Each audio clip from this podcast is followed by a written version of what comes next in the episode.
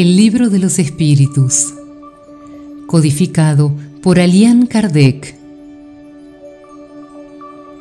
Libro segundo. Mundo espírita o de los espíritus. Capítulo 3. Regreso de la vida corporal a la vida espiritual. 1.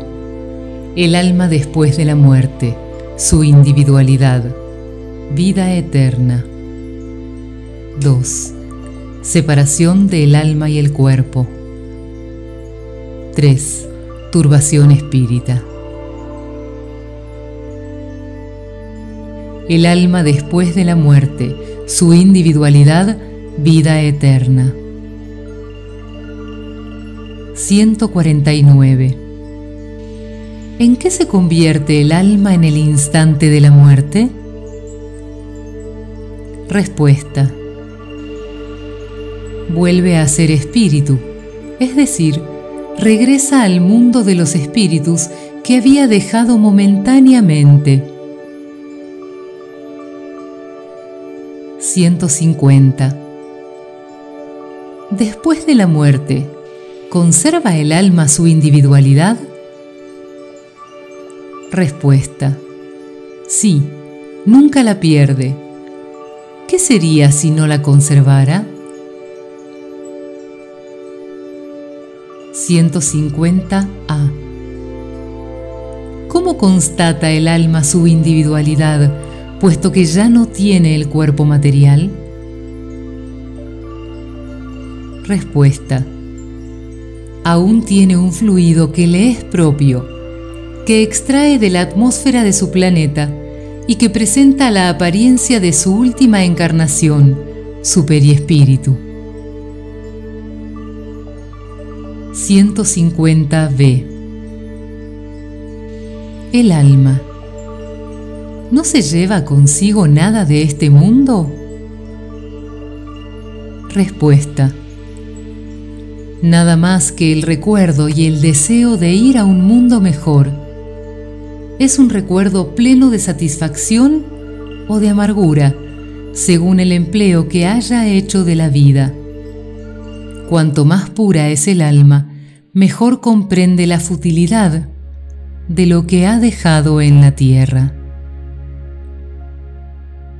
151. ¿Qué pensar de la opinión según la cual el alma, después de la muerte, regresa al todo universal? Respuesta. ¿Acaso el conjunto de los espíritus no forma un todo? ¿No constituye todo un mundo? Cuando te encuentras en una asamblea, eres parte integrante de ella y sin embargo conservas siempre tu individualidad. 152. ¿Qué prueba podemos obtener acerca de la individualidad del alma después de la muerte? Respuesta. ¿No obtenéis esa prueba por medio de las comunicaciones que lográis? Si no sois ciegos, veréis, y si no sois sordos, oiréis pues muy a menudo os habla una voz que os revela la existencia de un ser que está fuera de vosotros.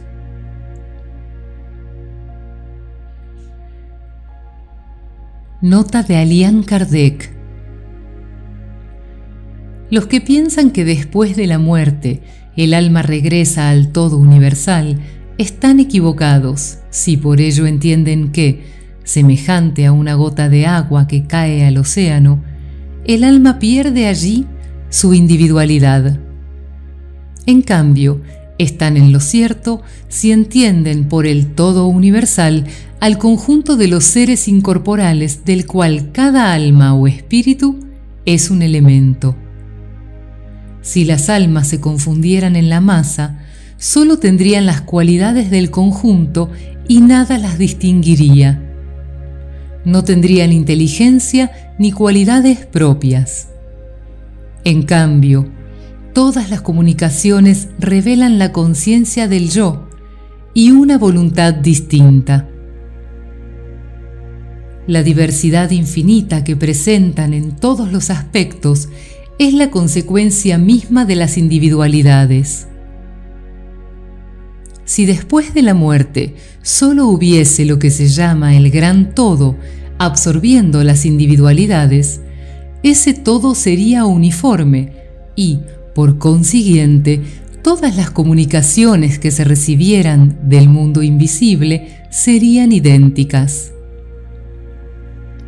Puesto que allí encontramos seres buenos y malos, sabios e ignorantes, felices y desdichados, puesto que los hay de todos los caracteres, alegres y tristes, frívolos y profundos, etc. Es evidente que se trata de seres distintos. La individualidad resulta más evidente aún cuando estos seres prueban su identidad por medio de señales incontestables, detalles personales relativos a su vida terrenal que pueden verificarse. Además, no es posible ponerla en duda cuando ellos se manifiestan a la vista en las apariciones. La individualidad del alma se nos enseñaba en teoría como un artículo de fe. El espiritismo la hace patente y en cierto modo material.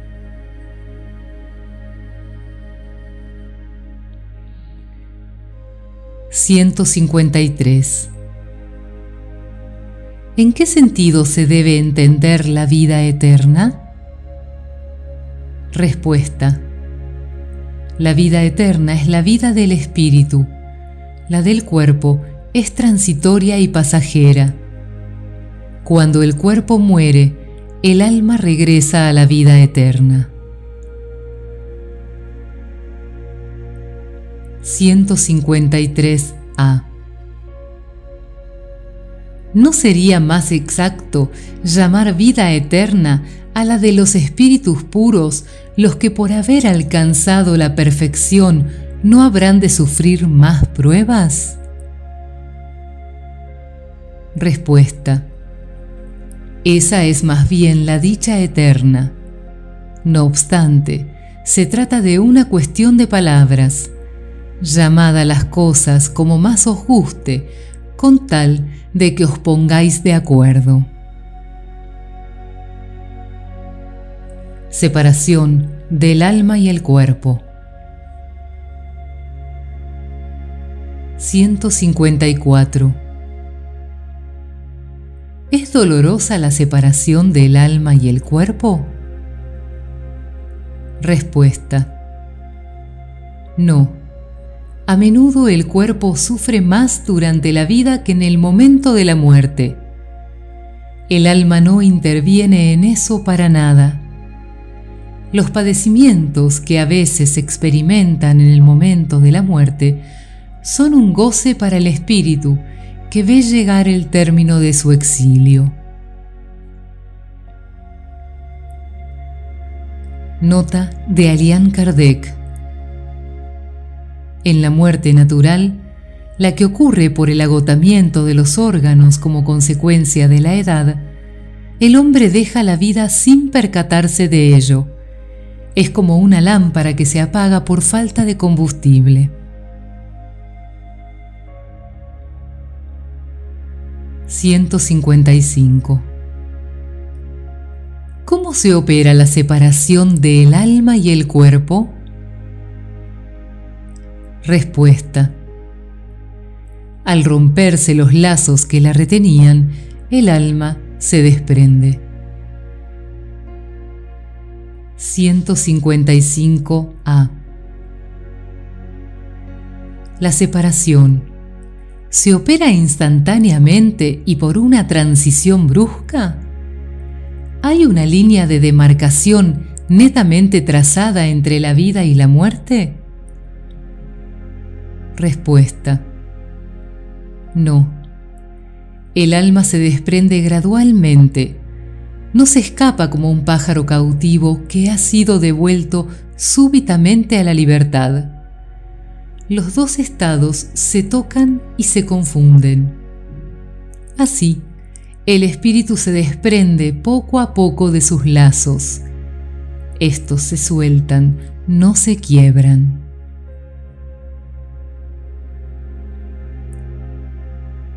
Nota de Alian Kardec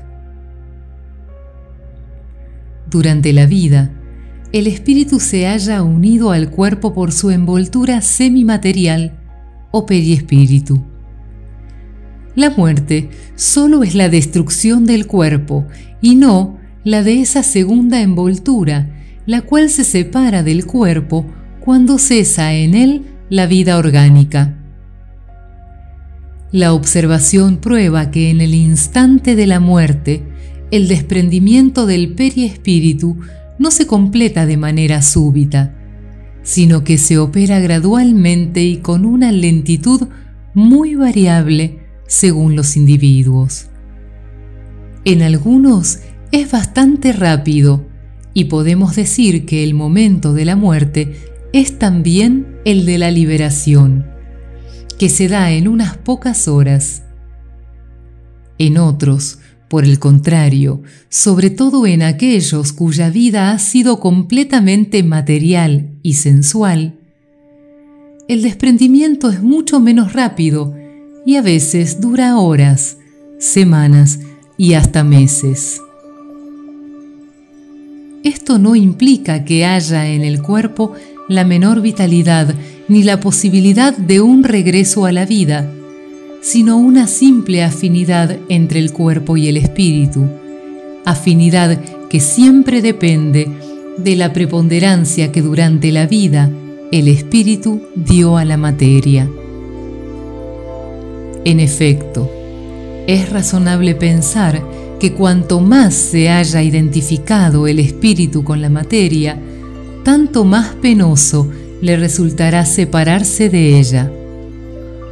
En cambio, la actividad intelectual y moral, así como la elevación de los pensamientos, operan un principio de desprendimiento incluso durante la vida del cuerpo, de modo que cuando llega la muerte, ese desprendimiento es casi instantáneo. Tal es el resultado de los estudios hechos en los individuos observados en el momento de la muerte. Esas observaciones también prueban que la afinidad que en ciertos individuos persiste entre el alma y el cuerpo es a veces muy penosa pues el espíritu puede experimentar el horror de la descomposición. Este caso es excepcional y propio de ciertos géneros de vida y de determinados tipos de muerte. Se presenta en algunos suicidas.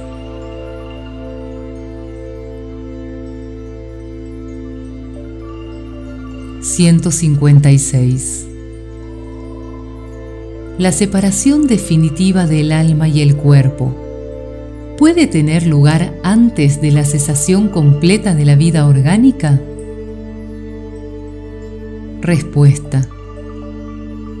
Durante la agonía, a veces el alma ya abandonó el cuerpo. Solo queda en él la vida orgánica. El hombre ya no tiene conciencia de sí mismo y a pesar de eso, aún le resta un soplo de vida. El cuerpo es una máquina a la que el corazón pone en movimiento. Funciona mientras el corazón hace circular la sangre por las venas y para eso no tiene necesidad del alma. 157. En el momento de la muerte, ¿Tiene a veces el alma un arrebato o éxtasis que le hace entrever el mundo al que regresará? Respuesta. A menudo, el alma siente que los lazos que la atan al cuerpo se quiebran. Entonces, emplea todos sus esfuerzos para cortarlos por completo. Ya en parte desprendida de la materia, ve el porvenir extenderse ante ella y goza por anticipado del estado de espíritu. 158 el ejemplo de la oruga, que primero se arrastra por el suelo y luego se encierra en la crisálida, en estado de muerte aparente, para renacer con una existencia deslumbrante. ¿Puede darnos una idea de la vida terrenal, luego la tumba y por último, nuestra nueva existencia? Respuesta una idea limitada. La imagen es buena, pero no sería conveniente tomarla al pie de la letra como hacéis a menudo. 159. ¿Qué sensación experimenta el alma en el momento en que se reconoce en el mundo de los espíritus? Respuesta. Eso depende. Si has hecho el mal con el deseo de hacerlo, en un primer momento te sientes muy avergonzado por eso. Para el justo es muy diferente. Su alma se siente como aliviada de un gran peso, pues no le teme a ninguna mirada escrutadora.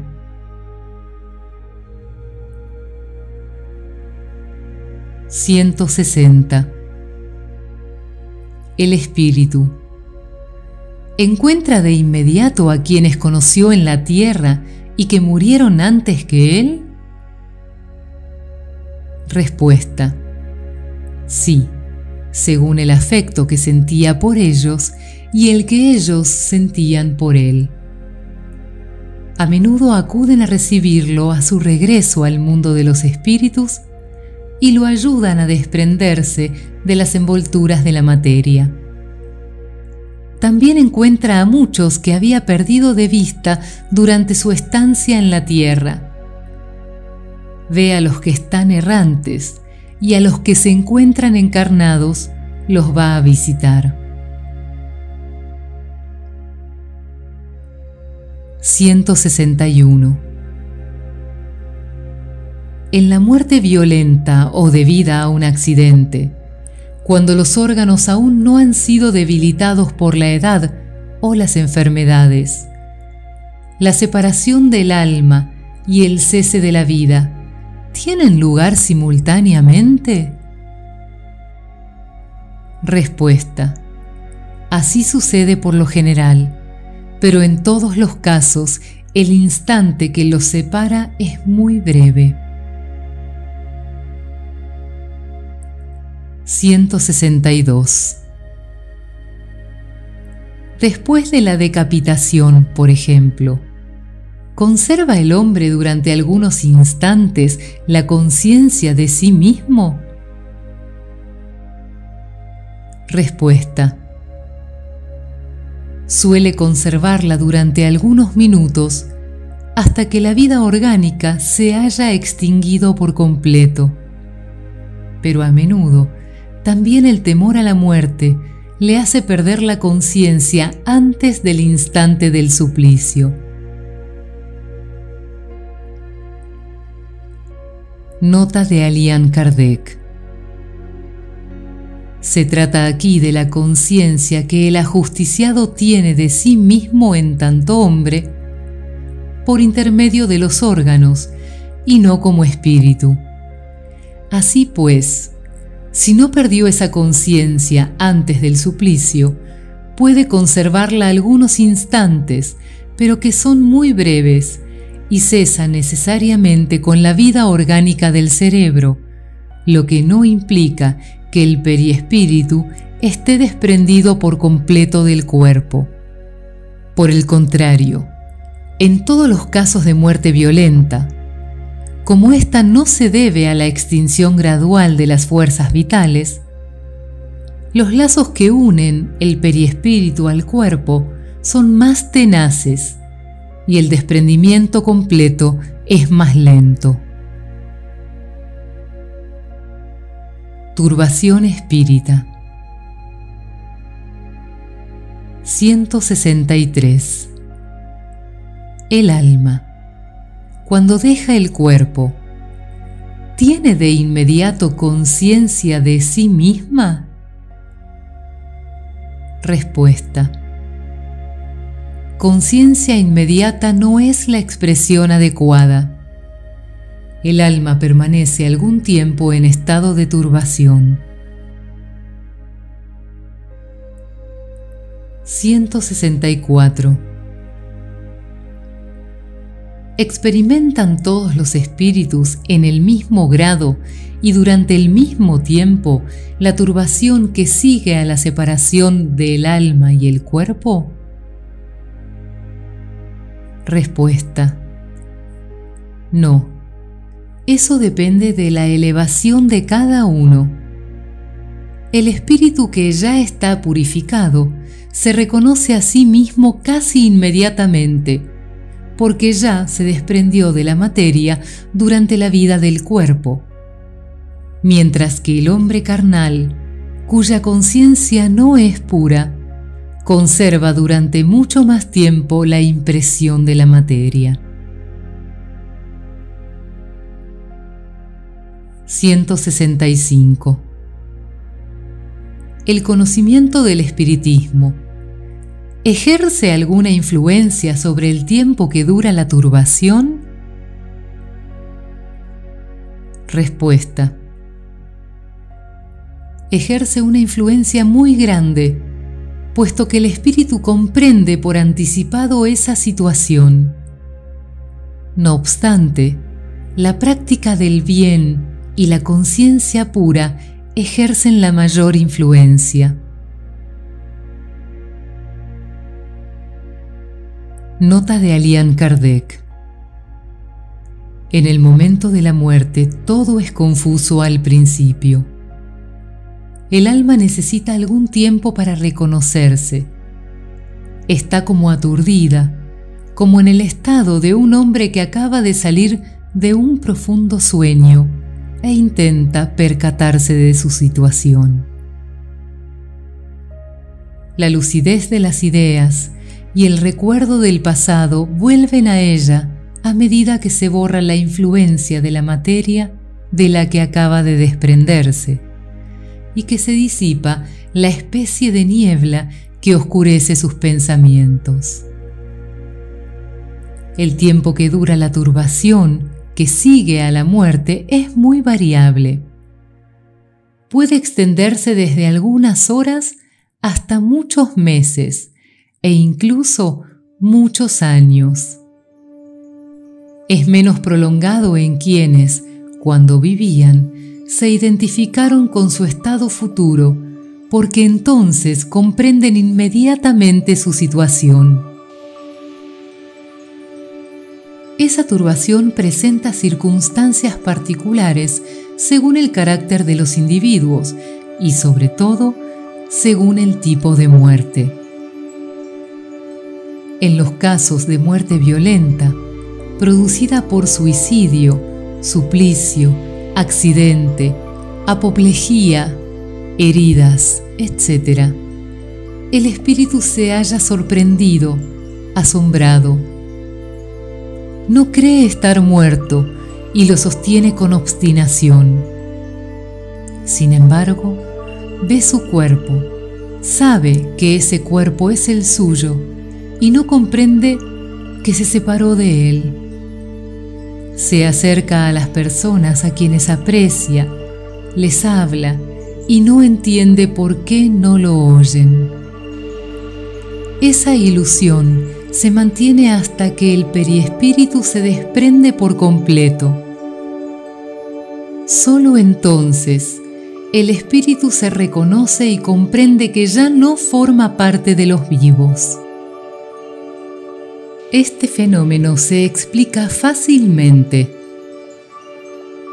Sorprendido de improviso por la muerte, el espíritu queda aturdido por el brusco cambio que se operó en él la muerte todavía es para él sinónimo de destrucción, de aniquilamiento.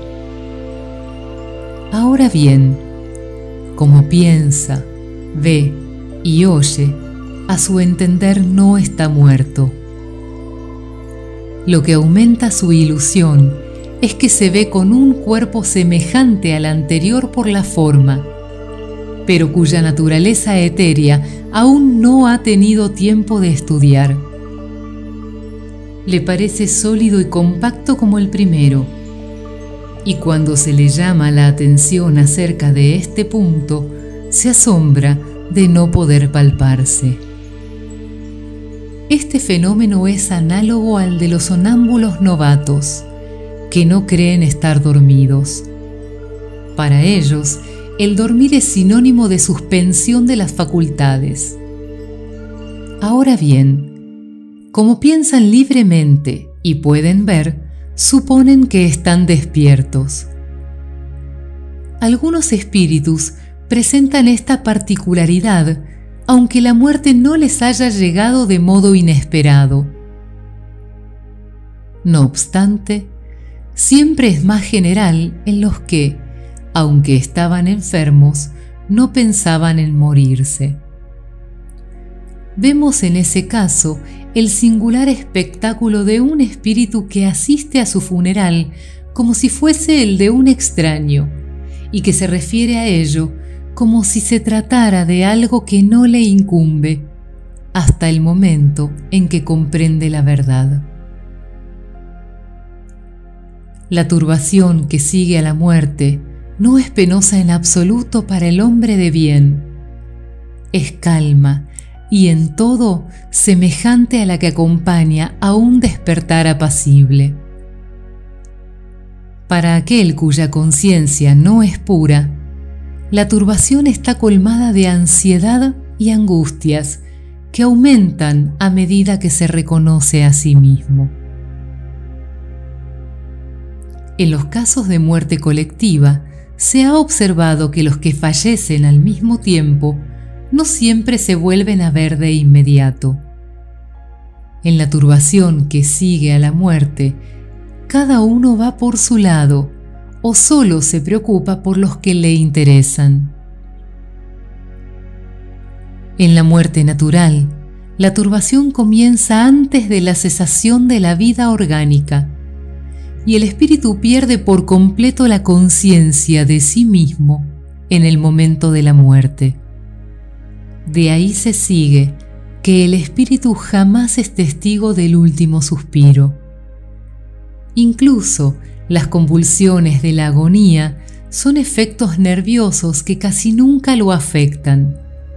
Decimos casi, porque en ciertos casos esos padecimientos han sido impuestos al espíritu como expiación.